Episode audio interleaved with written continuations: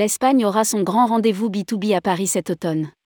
Pure Spain se tiendra le 19 octobre au pavillon Dauphine. Avec notamment 13% des ventes opérées par les professionnels du voyage, la France représente le deuxième marché touristique pour l'Espagne en 2022. Destiné au segment B2B, le salon Pure Spain à Paris devrait mobiliser une centaine d'exposants et quelques 350 acheteurs. À destination du grand public, les célébrations liées au cinquantenaire de la mort de Pablo Picasso constitueront également un temps fort pour la destination. Rédigé par David Savary le jeudi 12 janvier 2023.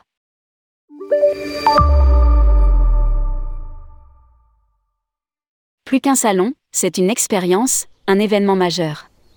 Chargé d'orchestrer cette journée de travail pour le compte de l'Office du tourisme d'Espagne, Georges Fréa, patron de Pure Meeting et Events, se montre aussi enthousiaste que confiant.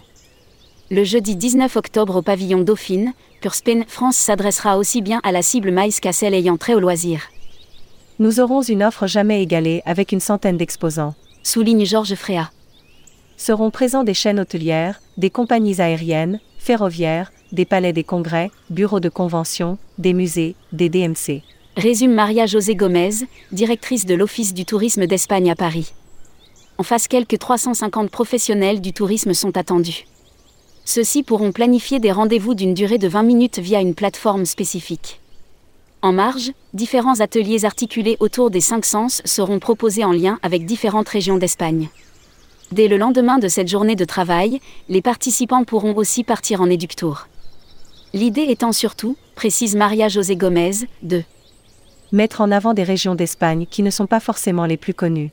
Promouvoir une Espagne différente et toute l'année. Un des objectifs de cet événement phare est également de faire de l'Espagne et ses îles une destination où l'on séjourne toute l'année, on ne va pas promouvoir l'été, ça se vend tout seul, ajoute la directrice de l'Office du tourisme. Georges Fréa, lui, est déjà convaincu du succès de la manifestation. Sans faire aucun effort, nous avons déjà 120 inscrits. L'Espagne est l'une des premières destinations demandées par le marché français. Déclare-t-il. Maria José Gomez, quant à elle, attendra d'avoir les données chiffrées pour valider le renouvellement de cette expérience. À destination du grand public cette fois, l'Office de tourisme d'Espagne capitalise beaucoup sur le cinquantenaire de la mort du peintre Pablo Picasso. Diverses célébrations seront mises en place. Notamment en rapport avec les villes qui lui sont chères, Malaga, La Corogne, Madrid et Barcelone.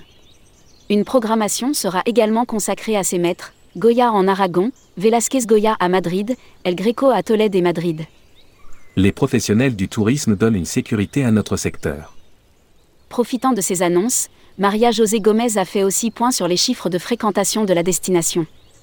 En 2022, le pays a reçu 67,4 millions de visiteurs internationaux, 83,5 millions en 2019, pour des dépenses totales évaluées à 81,8 millions d'euros, 91,9 en 2019.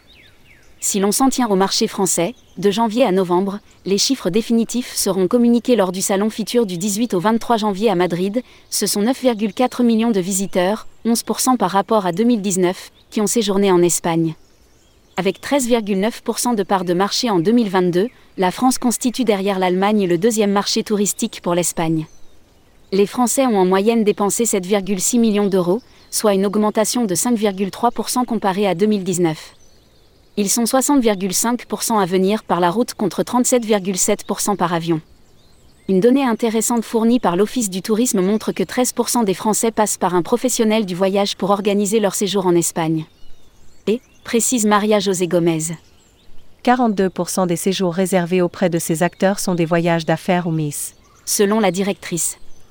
Les professionnels du tourisme donnent une sécurité à notre secteur.